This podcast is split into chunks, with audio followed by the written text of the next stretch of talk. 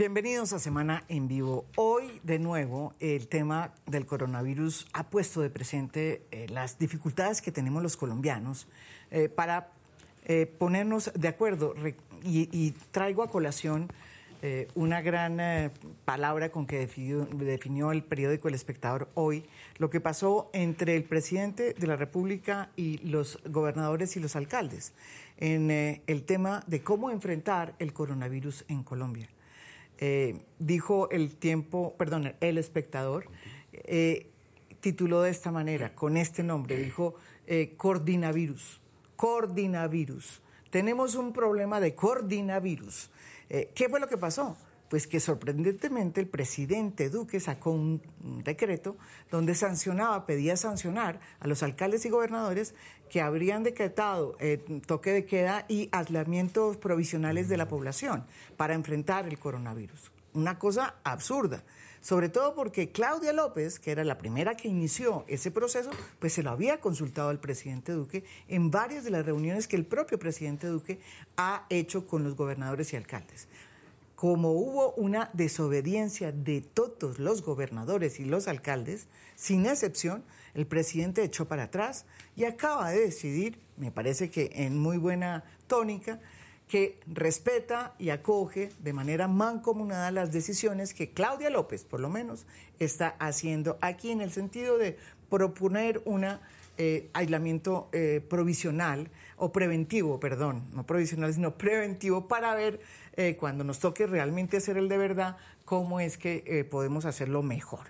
Y establecer una serie de, temas que son importantes para saber qué tipo de servicios sociales y de salud podemos irle mm, dando a las personas menos beneficiadas con, en, la, en la cadena, digamos, de esos servicios de salud y más vulnerables en temas de edad. Por eso el tema eh, eh, tenía que ser este y mm, las invitados tienen que ver mucho con eso. Roy Barrera, senador de, por el partido de la U, bienvenido. Y médico. Y además médico, exacto. Hoy quiero ser más por médico. Eso, por eso lo invité, además, porque además vi yo cómo usted reaccionó frente a toda esta discusión. Eh, bienvenido. Está también Cecilia López, que es economista, no es médico, y exministra de Agricultura, entre otras cosas. Y hoy vengo como economista. como los costos económicos. ¿No como exministra? Ah, no, también, pero, pero eh, como, economista.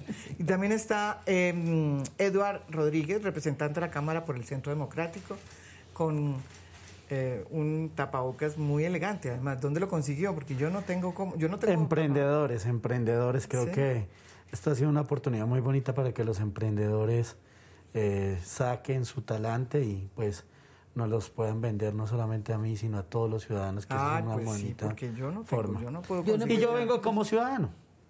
Bueno, eso sí es como si yo dijera que vengo como modelo es igualito.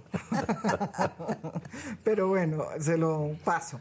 Eh, por ser el momento en que estamos, todo se puede, el humor es muy bueno. Eh, David Barguil, también senador por el Partido Conservador, está desde, eh, desde Córdoba por Sky. Bienvenido. Buenas noches, María Jimena, a todos los compañeros de panel. Pues ya vi que este panel hoy, no hay ningún político en el panel, por lo que hoy pues le tocó a usted. porque usted no puede ser ni ciudadano, político. ni ciudadano, ni, ciudadano, ni médico, y bueno, economista a, medias. Cecilia fue hasta candidata presidencial, no es política. ¿Qué tal? Exacto, no. Aquí no, nunca hace política. Y usted tampoco es político. no, yo sí no voy a negar. bueno, bueno eh, primera, primera pregunta. ¿Qué fue lo que pasó? Porque, digamos, eh, el coordinavirus, que me pareció muy interesante esa manera como el espectador puso, esa falta de coordinación cuando realmente lo que está pasando es que uno eh, hubiera querido ver un país unido, eh, viendo a, la poder local, que es el que más se ha movido, entre otras, porque mucha gente piensa que todavía no sabíamos o no sabemos para dónde plantea el presidente el tema del coronavirus. aquí hemos hecho muchos programas y el presidente ha hecho unas medidas económicas eh, que las analizamos en su momento, eh, pero en el tema de eh, el coronavirus y la lucha contra el coronavirus ha sido más eh, evidente lo que ha planteado Claudia López, los eh, diferentes alcaldes y los diferentes gobernadores en el tema de precisamente qué hacer en materia de prevención. ¿Qué fue lo que pasó ayer? Bueno, primero, María Jimena, yo le quiero agradecer estos valiosísimos minutos, porque hoy estamos en un programa sin precedentes, en una época que no tiene tampoco precedentes. El Instituto Nacional de Salud, para que nos centremos en la importancia de estos minutos, ha dicho que calcula probablemente 500 mil personas graves. En el más optimista de los casos, son 300 mil personas graves. Graves son ese 3% de personas con riesgo de morir que necesitan atención hospitalaria, hoy no hay dónde atenderlas. Ante esa gravedad inminente, su pregunta es muy importante y nos pone en uno, apenas una de las varias cosas que aún no se han hecho y que no vale la pena debatir. Yo creo que hay que intentar evitar el debate y la confrontación en esto, hay que ayudar a tomar decisiones. Este asunto del el coronavirus, como lo llamó usted y el espectador, lo que implica es una diferencia de opinión global, mundial, hay que decirlo, sobre el asunto del aislamiento obligatorio. Quiero decir con énfasis como médico, como padre de una médica que está trabajando en urgencias atendiendo pacientes con coronavirus hoy en el Hospital John Hopkins, que además me tiene muy emocionado, porque me ha dicho, padre, sé que voy a contagiarme, pero aquí estoy, y en dos semanas se nos van a acabar los tapabocas en los Estados Unidos. Entonces, quiero compartir con todo el énfasis del que soy capaz que el aislamiento obligatorio salva vidas y es indispensable y no puede perderse en dos semanas, como dijo hoy la ministra del Interior.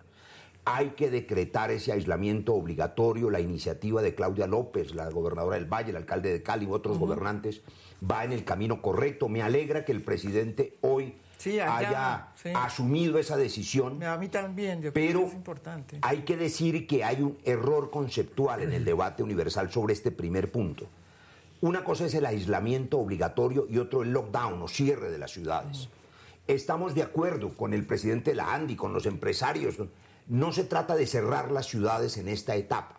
La diferencia que es fundamental es que en el aislamiento obligatorio todos los ciudadanos, como acaba de decretar el gobernador de, de- Sí, de Pensilvania, de por ejemplo, sí. todos los ciudadanos que no tienen un oficio vital, que no trabajan en salud, en alimentos, en seguridad, en servicios básicos, En la casa. van a la casa obligatoriamente, pero no se cierra la ciudad. Los transportes de alimentos, las, las cadenas de suministros siguen funcionando. Entonces el aislamiento obligatorio es indispensable y hay que tomarlo ya. Francia y España se demoraron, María Jimena, y eso costó miles de muertos. Hay que empezarlo esta noche. Esa es la primera, pero no es la única. Regáleme 30 segundos para decir otra cosa. Necesitamos que el presidente asuma el liderazgo, lo vamos a apoyar, acompañar. Edward, usted que es del partido de gobierno, yo lo he visto proactivo, positivo en estos días. Estas son decisiones simples. Primera, no hay equipos médicos quirúrgicos en Colombia. Haber eliminado los aranceles no sirve porque nadie nos los va a vender, están agotados en el mundo. Convoque ya, presidente, a todos los textileros del país, a los emprendedores, a todos. Economía de guerra.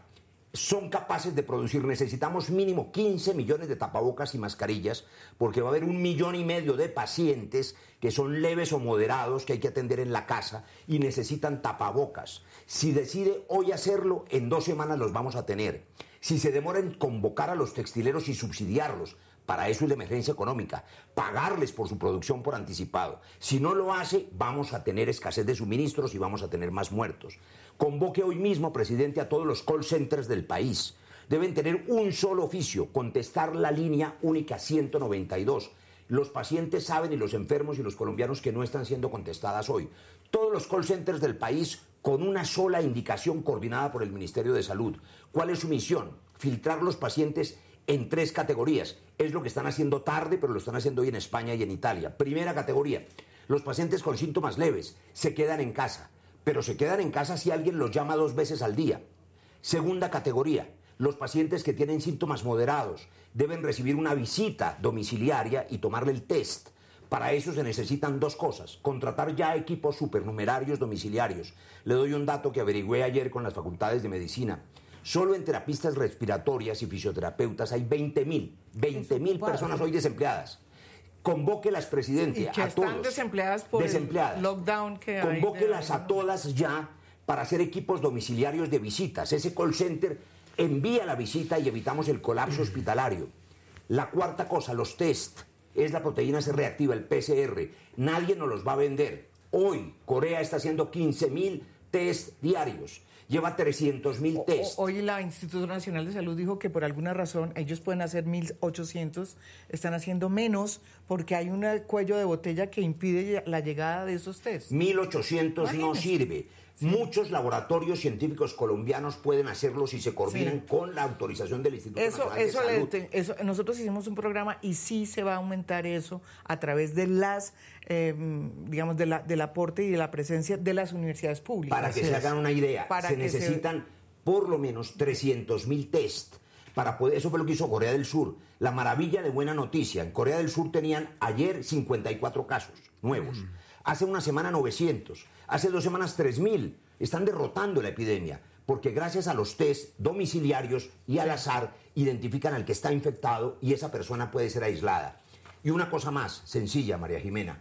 Presidente, ordene con los gobernadores, todas las licoreras del país deben estar fabricando ya alcohol antiséptico, distribuirlo gratuitamente para fumigar las calles. Esa es una decisión de gobierno, de eficiencia. Ninguna de estas decisiones ha sido tomada importantísimo, los hoteles.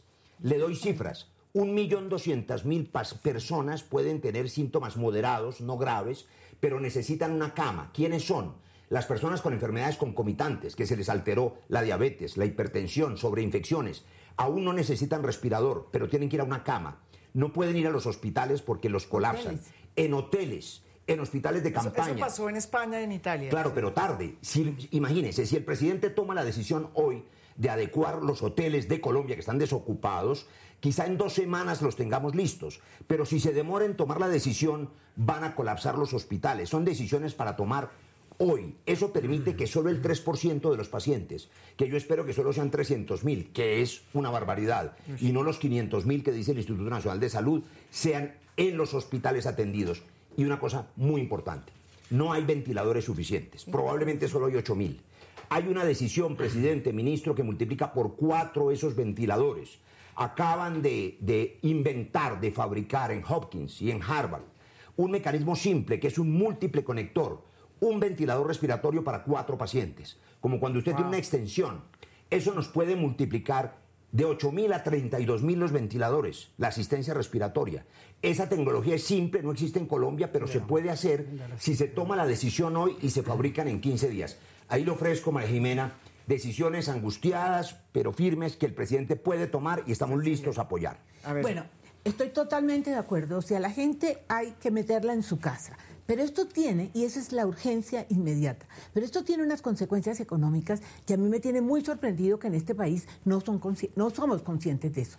Primero, aquí no se trata solamente de los pobres a los cuales a través de las familias en acción les pueden dar recursos. Aquí hay dos grupos de población que van a quedar muriéndose de hambre, que son, en primer lugar, los vulnerables, que no son los pobres, que están por encima de la línea de pobreza y son el 39% de la población. Esa gente es la que vende aguacates, es la gente que está en los carros, es la manicurista. El día que no trabaja no come. A esa gente le tienen que hacer llegar dinero, no hay mecanismos, no les llegan familias en acción, el gobierno no las capta ese grupo hay que tomar la decisión ya de mandarles un cheque y, ver dónde están. ¿Ah? Eh, toca, pero hay otro grupo. Nadie ha pensado en los microempresarios. Por encima de los vulnerables están los microempresarios. Lo digo porque yo estoy en un banco, presido la junta directiva de un banco de microcrédito. Ahí el problema es doble. Esos microempresarios tienen créditos de, la, de todos los bancos eh, con tasas de interés altas porque tienen un riesgo muy alto. Ellos viven del día a día, pero esa plata que prestan, tienen préstamos en este momento que es su capital de trabajo. Esa gente no va a poder pagar esos créditos. Entonces, ¿qué hay que hacer? Tienen que pensar, eso no es el sistema bancario común y corriente el que les va a resolver.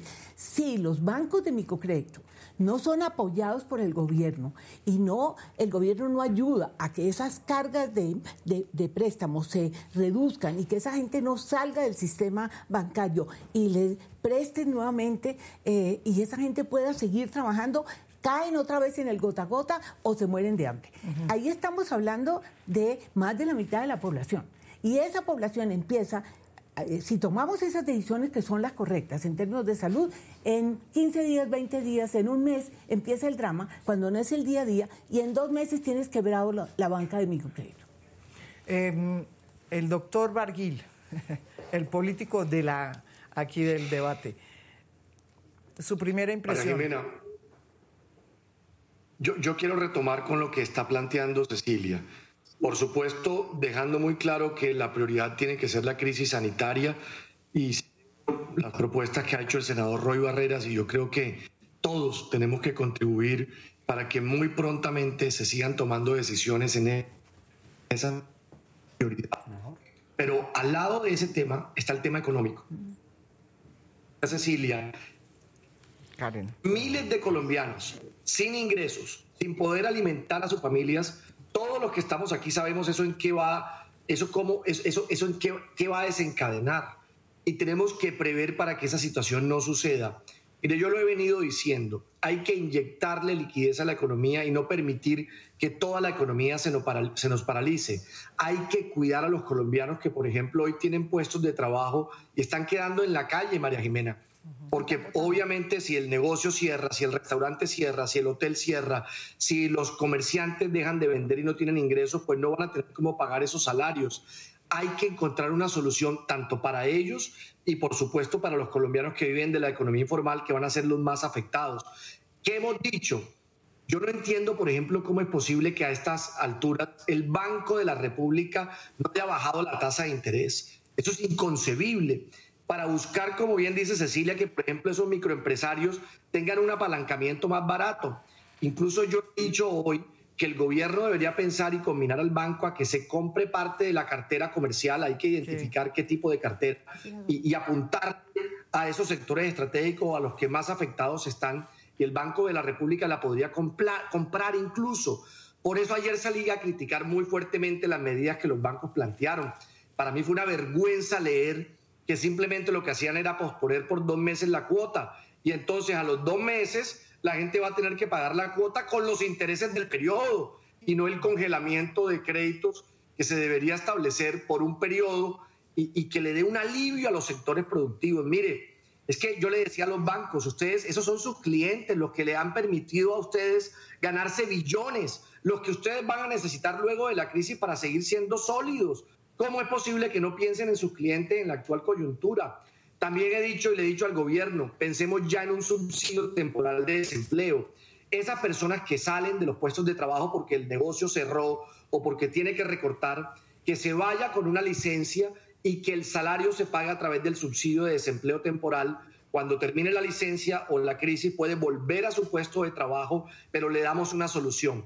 Y a estos colombianos que viven de la economía informal, Cecilia, tú lo has dicho, yo vengo diciéndole hace varios días a los alcaldes y gobernadores, se le ve una solicitud a Carlos Camargo, a Luz María Zapata, al señor Gilberto Toro, los directores de las agremiaciones de alcaldes y gobernadores, que los alcaldes tienen que empezar ya a comprar alimentos no perecederos, a almacenarlos y a prepararse porque en muy poco tiempo van a tener que entregar alimentos a esa población vulnerable, a esa población de bajos ingresos, a esa población que depende del diario, de lo que se gana en el día, para poder alimentar a sus familias.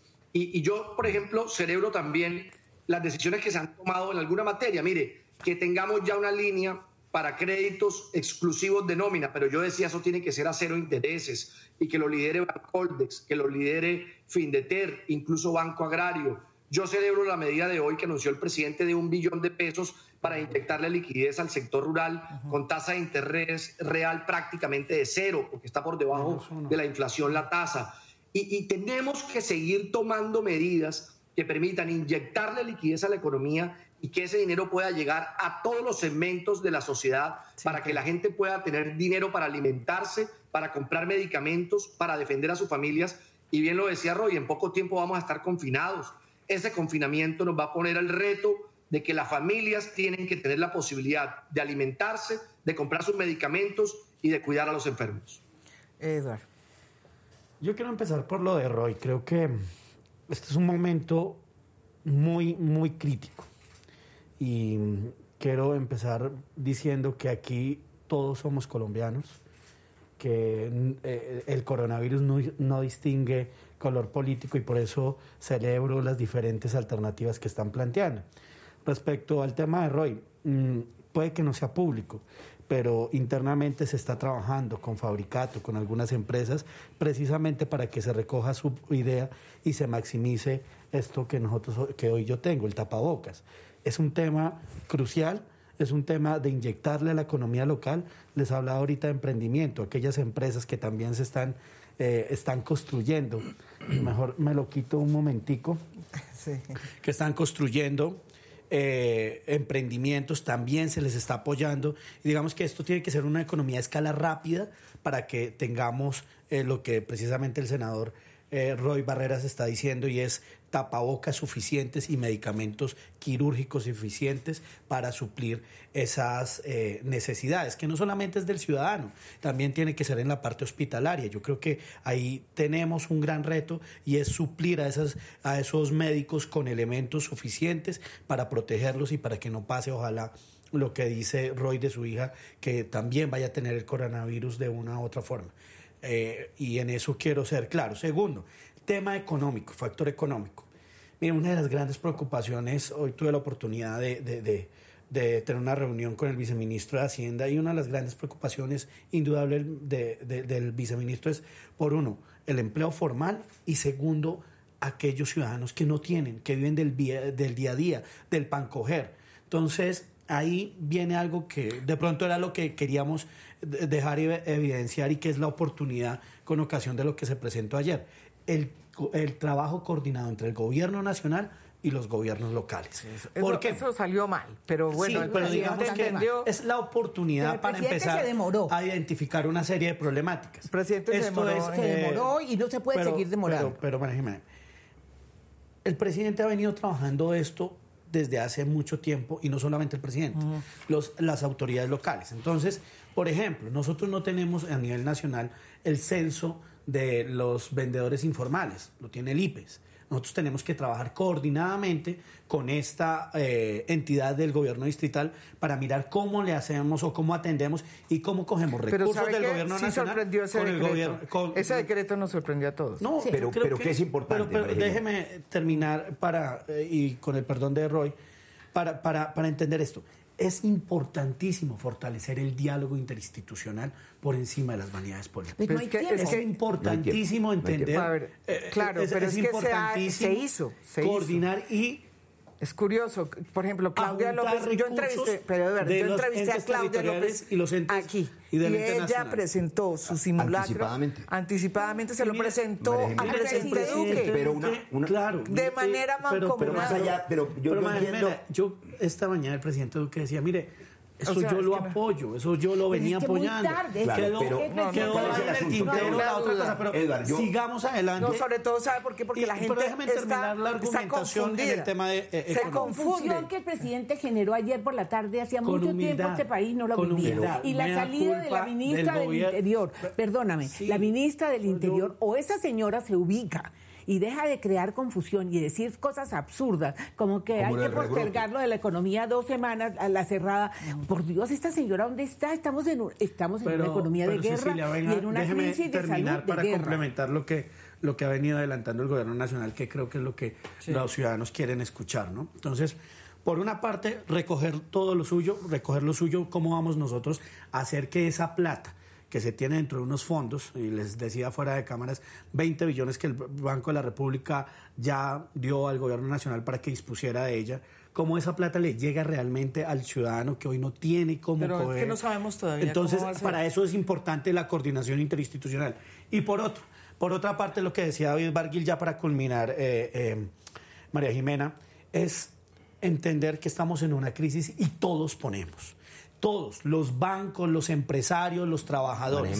y en eso nos tenemos una preocupación. Pero No solamente porque el presidente ya mandó un mandato o ya envió un mandato de congelamiento de, de, créditos y renegociaciones, que eso tiene que profundizar eso más. eso no, eso no ha pasado. Pero, pero Edgar, perdón, María una cosa muy importante, muy no importante. ha pasado eso, ojalá pase. pero a eso tenemos que, llegar y en eso tenemos que generar a ver, a ver, el control. Yo, yo empecé por, por celebrar que usted ha tenido una actitud positiva, todos la tenemos que tener. No se trata de defender o al presidente ni de atacarlo, avanzar. Cecilia ha dicho una cosa clara, una frase redonda. El presidente se demoró. Está bien no puede seguirse demorando. yo, yo quisiera que él tuviera tiempo, no tiene tiempo. Todas estas decisiones requieren un gobierno eficiente, un liderazgo serio y, e inmediato, porque es urgente. También las medidas económicas. Quiero resaltar algo que ha dicho David Barguil, me parece muy importante. David Barbile, entre tantas medidas que por supuesto hay que hacer, la moratoria de los créditos, el congelamiento de las hipotecas, el subsidio real, eso no ha ocurrido. Para eso era la emergencia económica. Ninguna de esas decisiones se ha tomado ya. La plata es para eso, para dársela a la gente. Pero algo que dijo David Barguil, muy importante, y es que los alcaldes y gobernadores él está proponiendo deben prepararse para comprar alimentos para la población más vulnerable. ¿Eso qué significa? Que los alcaldes y gobernadores hoy tienen una responsabilidad y una gran oportunidad. Están liderando. Síganlo haciendo. Ellos son los primeros que nos dijeron vamos a aislarnos todos, que compren alimentos, que los gobernadores no esperen, ojalá el presidente los coordine, pero si no lo hace, que ordenen mañana que las licoreras produzcan alcohol. Ya, que el presidente los, que, el presidente la, la licorera de pero si no los coordine, está haciendo que muy cada bien. gobernador y la, convoque mañana es la más grande. que cada gobernador convoque mañana cada alcalde de ciudad capital a los emprendedores a los fabricantes a los textileros a sus, a sus universidades públicas. Es decir ustedes gobernadores y alcaldes pueden salvar también a sus poblaciones. Y si el presidente los coordina mejor. Pero si el presidente se sigue demorando o sigue dudando no, podemos esperarlo. no podemos esperarlo. yo quisiera decir algo. Eh, eh, David yo creo que tú me apoyas en esto. Aquí se necesita plata Aquí el responsable de que la gente no se muera de hambre, el, responsable de que las medidas de salud se tomen y la gente se aísle, el responsable es el gobierno. Y eso implica plata. Y yo me pregunto con esta situación fiscal, ¿dónde están las decisiones? Es, 20 mil millones no es suficiente. Mire, perdóneme. Hay que mirar yo la creo regla que, fiscal perdóname, tú hablaste, yo hablo. En este momento, ¿por qué no han dicho una palabra de los subsidios que le han dado en la ley de financiamiento a unos sectores? Que perfectamente deberían haber salido a decir, ¿saben qué? No, eh, no, no, aceptamos el, ¿cómo se llama? Eh, que nos quitaron el IVA, que eso vale un montón de ah, plata. ¿Por qué no salen a decir las empresas ricas de este país que pueden resistir un golpe como el que viene, que no lo pueden resistir más de la mitad de los colombianos? A decir, el gobierno financiese, no nos den ese IVA. o no, David, tú no estás de acuerdo con que necesitamos plata, esos son chichiguas, necesitamos mucha plata, porque esto se puede demorar Empecemos, empecemos por decir, yo quiero ver la solidaridad de la farmacia farmacéuticas que en la reforma tributaria se les regalaron 400 mil millones de pesos. Nosotros hicimos la denuncia, por eso me bajé del atril donde estaba defendiendo el texto y no terminé votando el texto final, porque decía es inconcebible que a esa industria se le regalen 400 mil millones de pesos. Yo estoy de acuerdo en decirle ahora públicamente y llamarlos públicamente a que le devuelvan al país parte de eso que se les regaló y que no se les debió dar nunca pero contribuyo con lo que aquí están diciendo María Jimena y les doy una idea. Roy, hemos dicho que los alcaldes y gobernadores tienen que arrancar ya a garantizar seguridad alimentaria, pero doy otra idea que se debería tomar prontamente. Los recursos de ciencia y tecnología, parte de esos recursos están represados, no se han gastado, están guardados en bancos. Autoricemos ya que los gobernadores puedan utilizar parte de esos recursos, por ejemplo, para todo el tema de equipamiento médico, para que puedan también ellos comprar cuidados intensivos. Hoy hacía la averiguación, Roy, y hay todavía la posibilidad, hay en el mercado posibilidad de venta de unidades de cuidados intensivos. Si liberamos parte de esos recursos, no solo es el presupuesto nacional, sino que podría confluir el presupuesto de regalías de ciencia y tecnología permitiendo que se compre equipos médicos, que es la prioridad en este momento y la con la crisis sanitaria que vivimos. Y la adecuación médica en ese orden de ideas de las camas de, los hoteles y otros espacios que no hay que importar nada, que les den el recurso a los gobernadores y alcaldes para que las personas que no están graves puedan ser atendidas médicamente en esos espacios. para no colapsar las enfermedades distintas al coronavirus. Por ejemplo, esas pueden atenderse en otra parte. De regalías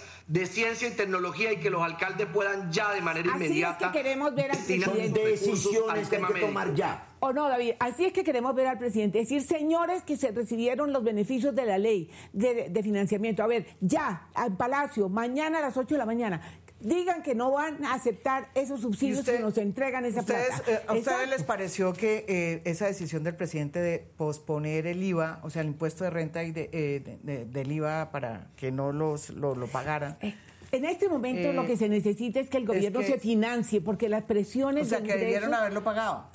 Claro, no, es que creo que apenas está empezando a, funcionar, ¿no es cierto? Bueno, que ya paren ese subsidio. ¿Eso vale cuánto, David? Eso vale mucha plata. Posponerlo. posponerlo para dentro de dos meses. Eso también ayuda seis meses. A, aliviar la, carga tributaria que tienen los empresarios. Hoy decía, hoy, yo oí todo tu programa ayer y yo oía a, nuestro amigo, el que fue presidente de Cometón, a Juan Carlos, a, Juan Carlos diciendo que necesita que el presidente lo, reciba. Momento, momento, David, David, David, David, David, nos ponen aquí a David, se nos fue.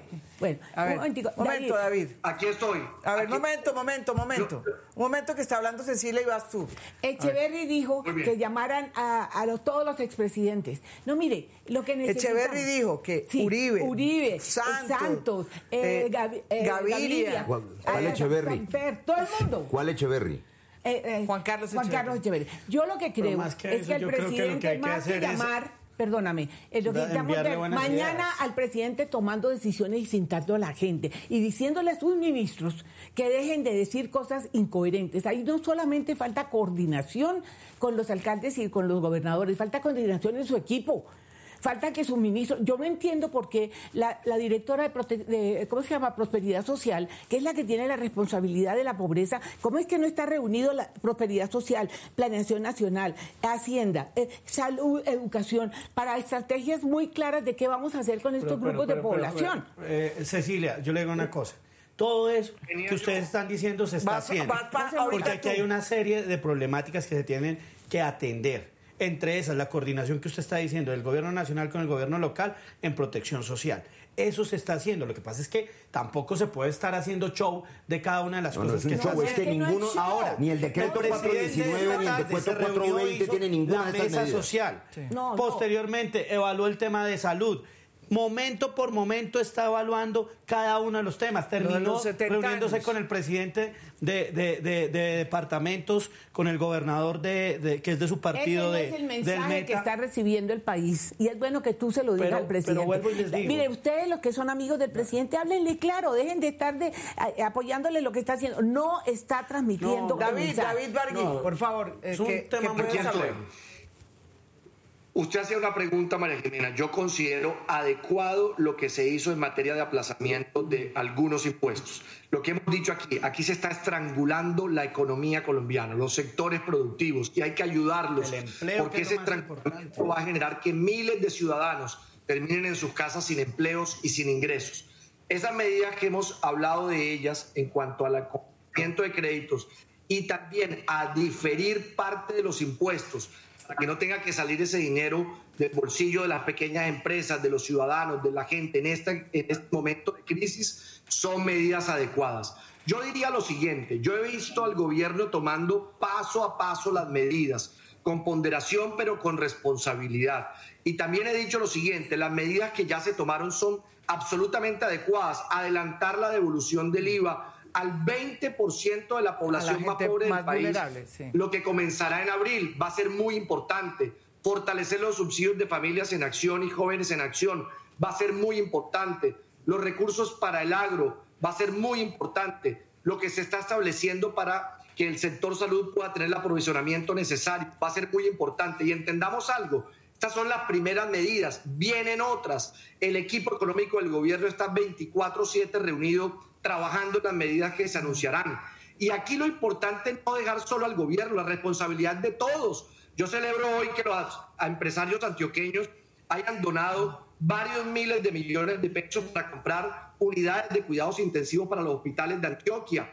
Ese ejemplo tiene que ser tomado por los empresarios de todo el país. Los alcaldes y gobernadores están empezando el periodo, María Jimena. Los recursos de los entes territoriales están intactos hay que focalizar en que la prioridad es el tema de salud pública, el equipamiento, lo que tiene que dársele a, todo ese personal de salud que hoy son unos héroes. Yo quiero invitar desde aquí, veo una iniciativa de David Luna de hacerle un homenaje a los médicos, a las enfermeras, al personal de salud que van a ser y son los héroes de, de esta gran crisis que estamos viviendo. Así que todos tenemos que contribuir y yo les digo a los que me están viendo y escuchando, dejemos tanta peleadera a un lado, quitémonos el sombrero de la agenda política y del interés político del momento y vamos a unir esfuerzos en sacar al país adelante en medio de esta crisis.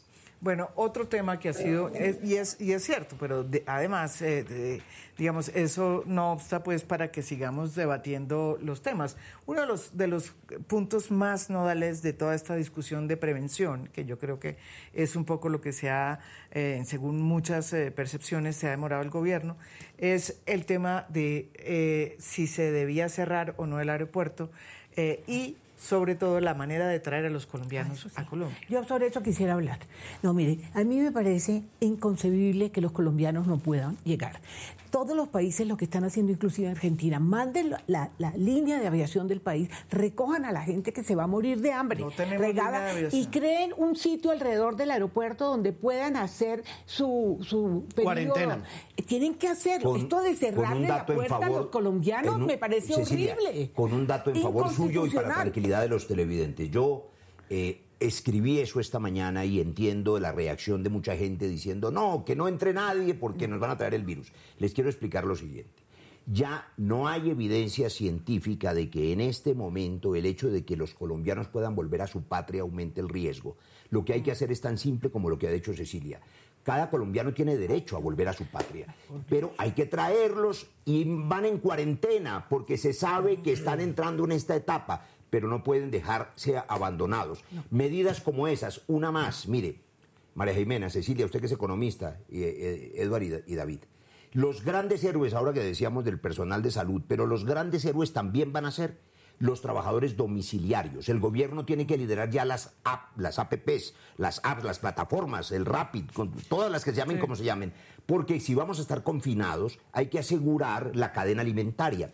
Hay que subsidiar a esos trabajadores, hay que subsidiar a los transportadores, hay que pagarles a las empresas para que puedan tener los insumos de protección, el domiciliario y pueda llevar el medicamento o llevar el alimento, así como tienen que pagarle a las empresas, subsidiarle el salario para que no sacrifiquen empleos, también tienen que subsidiarle a la gente para que pueda cumplir con su deber con seguridad. Por eso no se pueden cerrar las ciudades, pero sí debe ser el aislamiento obligatorio ya.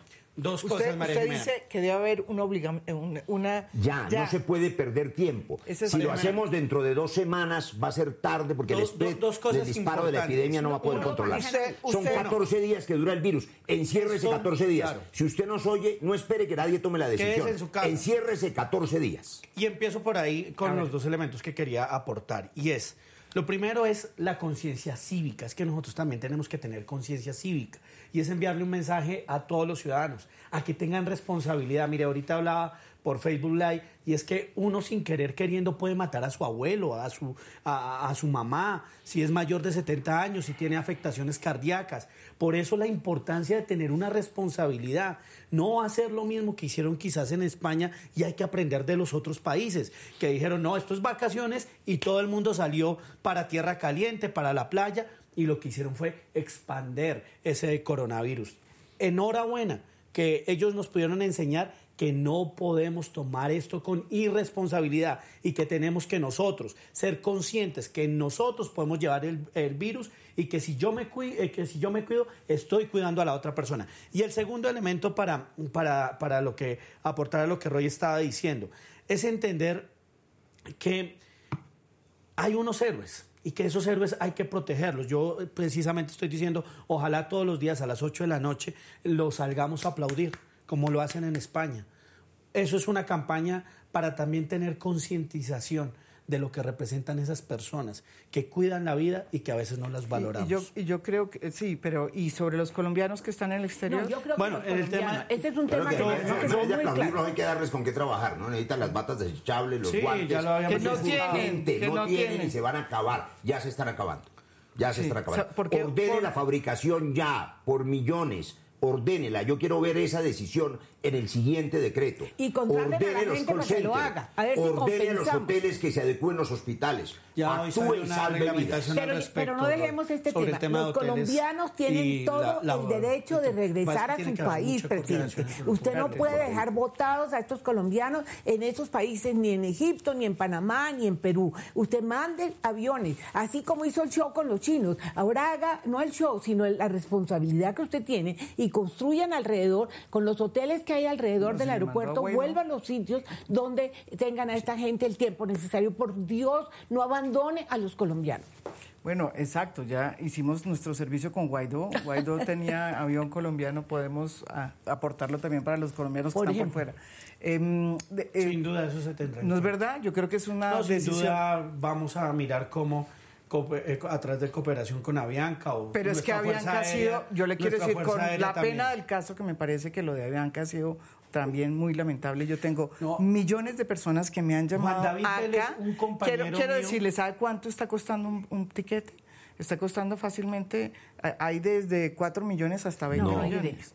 Entonces, hay gente que por cambiar los, los, o sea, realmente uno dice, bueno, eso es lo que está pasando, esa es la manera como, como Avianca, que es la, ah, y, lo digo con el dolor que yo creo que Avianca ha sido una ah, gran empresa, pero yo creo que en estos últimos momentos, con sus avatares económicos, eh, ha, sido injusta en, en ah, Claro, pero también para eso es la emergencia económica. Para, eso es la emergencia económica, para que le subsidie los piquetes. El cambio de no, se los cargue a la empresa privada. La emergencia económica, presidente Duque, es para eso. para subsidiar lo que se necesita pagar ya, no dentro de ocho días. Ya. David.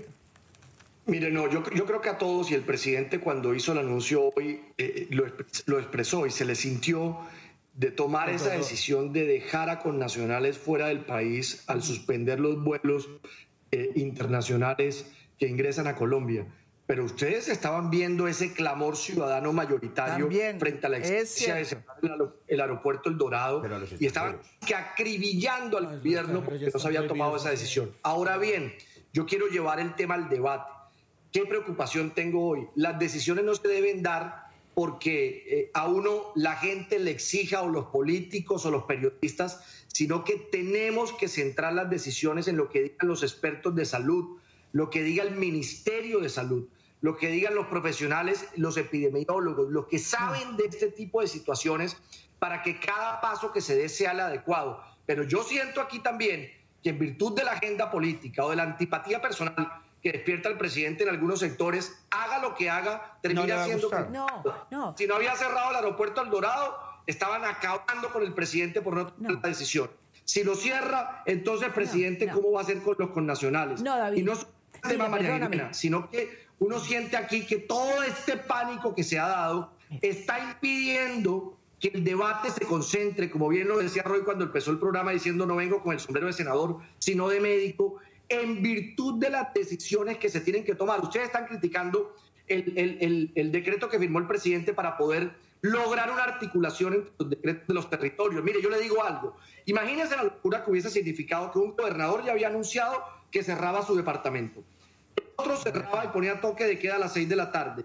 El siguiente a las 9 de la noche. Un alcalde de las 11. Y entonces, ¿cómo pues vamos a falta de gobernabilidad? de alimentos, toda la logística? Poner acuerdo a través de, una, de un decreto marco que eso se diera con entendiendo que es el presidente quien tiene que liderar esta crisis. Pero mire, un detalle, un detalle, David, usted que es un hombre como yo, juicioso y técnico a propósito del decreto marco, el decreto 418 y también el 19 y 20 de ayer y de hoy, se decretó una emergencia económica para expedir decretos ley que puedan tener esa fuerza de la emergencia. El presidente está pidiendo decretos ordinarios sin apelar a la emergencia. Entonces, no está usando la emergencia para lo que es, que es para lo que usted está reclamando yo también, y estamos de acuerdo, que se gire inmediatamente los recursos, para lo que usted ha dicho, para que se congelen las hipotecas, para pagarle a los empresarios pequeños y micros los salarios, subsídieselos para que no sacrifiquen los empleos. Deberían o disminuir o eliminar las cotizaciones sociales de los próximos meses, que la gente no tenga que pagar su seguridad social, sino que el Estado se la pague. Para eso es la emergencia económica. Y eso es lo que estamos esperando, decretos de emergencia económica que pueden cambiar los tributos. No hemos visto todavía esas decisiones. A mí me alegra que Edward, que es del Centro Democrático, nos está contando y de verdad me alegra que están trabajando en esas decisiones. Qué bueno. Pero sáquenlas mañana y vamos a apoyarlas. los decretos que usted está nombrando. No, no, no, Pero, a ver. En ninguno de ellos están estas decisiones. mire, aquí tenemos que tomar esto con grandeza. Y vuelvo a insistir en lo que yo planteé al principio y es apoyar las autoridades.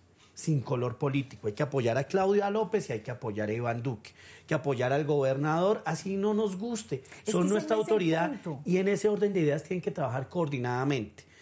Ahora bien, todo lo que usted está diciendo, Roy, por supuesto que se está sacando en este tema de emergencia económica, que hay que publicitarlo más, por supuesto. Mire, uno de los temas que hoy yo decía es, señores empresarios, por favor, acérquense al Ministerio de Hacienda, y acérquense al Ministerio de Comercio, que tienen una plataforma y tienen más de un billón de pesos para ayudar y proteger el empleo de esos ciudadanos y de esas empresas que ahorita es lo importante, que ellos puedan estar en su casa haciendo teletrabajo o si no pueden estar en su casa haciendo teletrabajo, estén en su casa tranquilo de que no los van a echar. Hoy nos dolía que muchos ciudadanos decían, me acaban de decir que me despiden. a esos empresarios hay que atraerlos y decirles, mire, tranquilos, estamos en una emergencia, pero vamos a salir de eso. Bueno, pero eso si el gobierno no lo mueve, no se hace. Este no es un país solidario, eso es así. Esto es un tema que, tenemos que trabajar entre yo todos. Yo quisiera hacer un comentario.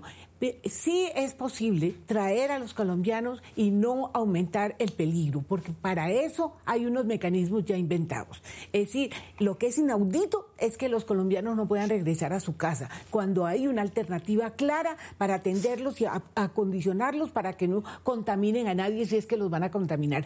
Inaudito que no puedan entrar al país. Yo creo que el presidente tiene que tomar mañana una decisión. déjeme, contarle un tema que fue lo que llevó al gobierno a tomar la decisión. y es la irresponsabilidad de los... por favor, David. Para exigir que cerraran el aeropuerto El Dorado como tantos periodistas, políticos, ciudadanos que salieron a rasgarse las vestiduras casi que acribillando al presidente porque no había cerrado el aeropuerto El Dorado. Yo estoy de acuerdo que es absolutamente necesario poder permitirle a los connacionales que ingresen al país. Y hay que invitar al gobierno a que piense en alguna medida alternativa para poder traer a los connacionales a no, que, piense no, que tome la decisión. Que los, si hay una que los traiga. Mire, imagina, yo no sé cuánto tiempo queda en este programa pero yo me voy, le voy a pedir 30 segundos para una cosa que no es de gobierno, sino de cada ciudadano. Fácil.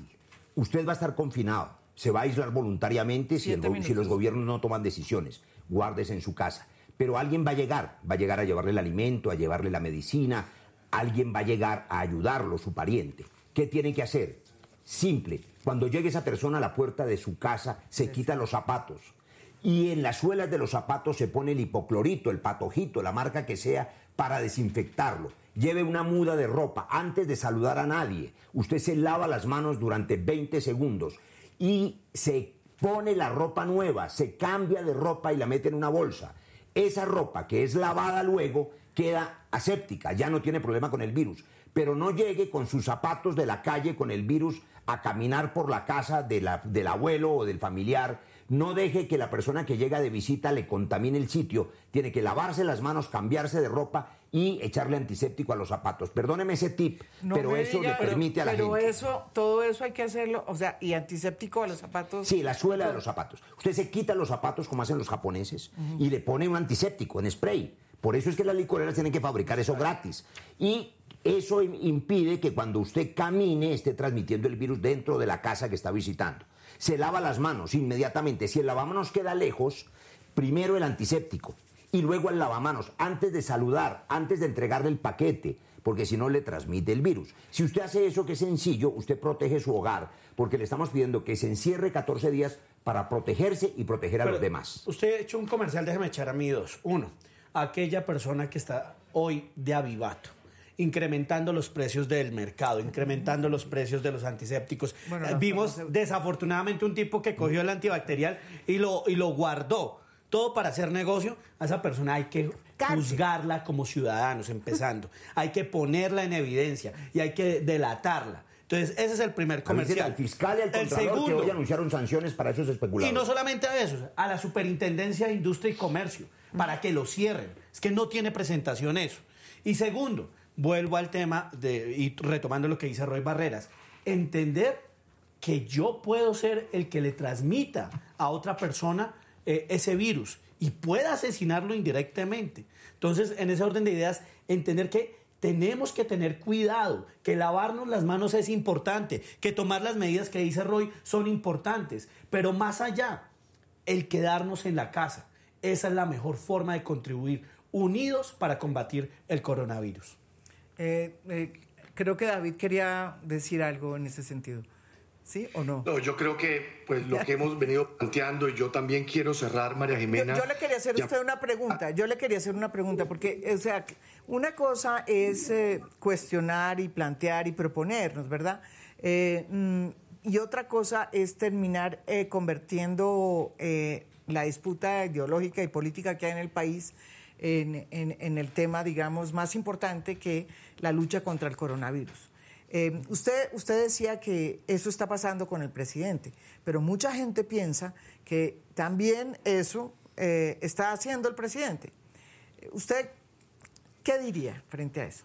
No, María Jimena, yo, yo, yo no veo, y quienes conocen a Iván Duque saben del talante eh, y de la ¿Usted cree que solamente de, un lado? que hay, hay unas personas muy malas de la oposición que están queriendo acabar con el presidente Duque hoy, en este momento? No, María Jimena, yo, usted hizo una pregunta y yo se la quiero contestar. Yo no siento que en ninguna de las decisiones, que en ninguno de los pronunciamientos, que en el talante del presidente pueda existir que alguna decisión se tome en virtud de una rivalidad política o de una antipatía política. Eso no lo puedo creer y yo creo que quienes conocen a Iván Duque saben que eso no está en su talante ni en sus calidades humanas. Y yo, que sí no podemos negar, María Jimena, es que este debate político colombiano que no sucede en este gobierno, sucedió en el anterior, vive sucediendo, es, hace parte probablemente de nuestra manera de, de, vivir la política, de entenderla y desafortunadamente de hacerla por parte de muchos, nos está haciendo cerrar los ojos ante una situación que tenemos que entender es inédita. No habíamos vivido una crisis de esta, no estábamos preparados, nadie en el mundo. No es una crisis de Colombia, es una crisis mundial. Y hay que dejar, por Dios, todas esas antipatías, toda esa animadversión, toda esa pelea, toda esa pugnacidad política de lado y ver todos cómo, cómo contribuimos para que se tomen las medidas adecuadas salgamos adelante en medio de la crisis. Yo creo que lo que el país quiere es ver al presidente proyectando la imagen de que ha asumido la terrible responsabilidad que le tocó, que está frente a una crisis que no habíamos visto ninguno de los que hoy estamos en este planeta y que él se le vea ese compromiso y esa diligencia en donde está tomando las decisiones, eh, asumiendo que no tiene tiempo. el presidente no está transmitiendo, y se lo digo de todo corazón como colombiana, no está transmitiendo el, sentimiento de urgencia que los colombianos queremos ver en el presidente de este país. Cecilia, con humildad se lo digo. Mire, no la está transmitiendo. no, no, lo que le estoy diciendo, algunos, ustedes han debatido, ustedes conocen a Iván Duque no quisiera a veces uno estar en los zapatos de, él. O sea, de verdad es un momento muy duro, muy duro, muy difícil. Pero lo único que yo le pido es que lo rodeemos, que nos unamos como colombianos y por supuesto está tratando de hacer lo mejor posible. este es un momento de unidad, este es un momento de entender que ojalá propositivamente en la diferencia podamos construir y podamos atender una emergencia que lo más importante aquí son las vidas humanas. Mire, María el secretario general de Naciones Unidas dijo hoy que el planeta estaba en guerra contra un virus y que si se hacía lo correcto podrían salvarse o perderse si no se hacen millones de vidas. Se necesita gobierno eficiente. Las soluciones están sobre la mesa. Hay que ejecutarlas, hay que decidirlas y hay que hacerlo ya. ya lo que se requiere es esa capacidad y ese liderazgo. Yo invito a quienes como yo, siguiendo un poco la, la, propuesta proactiva de David y de quienes están en el gobierno, a quienes como yo tenemos diferencias con el gobierno y las vamos a seguir teniendo, a tener una actitud proactiva. Yo la llamo la, actitud del lazarillo, del, del guía, que está allí para dar la mano, para orientar, para guiar, para empujar también, para advertir los errores, para advertir los huecos, para que no se caiga el país por allí y para criticar cuando hay que criticar, pero también para apoyar y dar la mano cuando las decisiones son las correctas. Aquí lo que importa es que los colombianos salven la vida y salgamos de esta crisis. En tres meses, Dios mediante, vamos a haberla superado si se hace lo correcto y vamos a superarla con menos muertos que Italia y España si se hace lo correcto. Si no se hace lo correcto, van a perderse vidas humanas. Aislamiento obligatorio ya. Bueno, yo creo que este es un debate que estamos dando todos en nuestras casas, en nuestros eh, corazones, en nuestra mente, ¿no es verdad?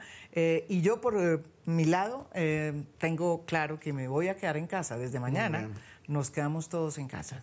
Ojalá pudiéramos hacerlo los 14 días, 15 días que 14 dice. días. Hay que 14 días, porque yo sí creo que el aislamiento ha sido una de las grandes eh, aciertos Herramientas. y herramientas que nos deja la experiencia dramática que ha tenido eh, España y Francia e incluso la propia China. Eh, entonces, quedémonos en casa y tratemos de hacer las cosas eh, eh, como eh, nos están indicando los que saben y los expertos. Eh, y sí, tenemos eh, que apoyar al gobierno, pero si el gobierno de alguna manera dice cosas que de acuerdo a muchísima gente no están, eh, digamos, no les suenan de acuerdo a lo que dicen los O expertos. si se demora. O si se demora, yo creo que lo que pasó ayer hay que entenderlo como una gran, eh, digamos, oportunidad para coordinar sobre la base del interés general lo que más le importa a Colombia. Hay muchos- Y no hay que, hay errores que se cometen y se, y se enmiendan María María, y, y- seguimos adelante. Y eso hay que tomarlo ¿De con verdad? humildad. Muchos ven problemas. Lo más importante es que miremos las diferentes soluciones y nos enfoquemos en ellas. Exactamente, y de, de eso se trata esta crisis. ¿Qué dice por allá David? ¿David qué? Que muchas gracias. Así es. Que Muchas mucha- gracias. muchas gracias por allá desde Córdoba, Montería, que está en cuarentena. ¿Todavía sigue usted en cuarentena? Yo estoy, yo estoy en cuarentena con mucha responsabilidad y teniendo el mínimo de reuniones y trabajando con el teléfono, el computador y, y tratando de aportarle a esta crisis y, Y fíjese, María con Jimena, el gobierno. que como entendemos que la prioridad es esta y que hay que estar unidos, hoy hablamos solo de un virus y no de otro virus. Sí, bueno, fíjese, Oiga, de eso, y, de eso y se no trata. olviden cuando salgan a la calle La- cuidarse, eso es cierto. las Hay manos muchos virus que nos y estamos olvidando. tapabocas. Todos los virus, eh, no, to- no todos los virus hoy son tan importantes como el virus del, Del coronavirus. Eh, muchísimas gracias. Los espero mañana con otro tema de interés nacional. Muy buenas noches. Ya por redes.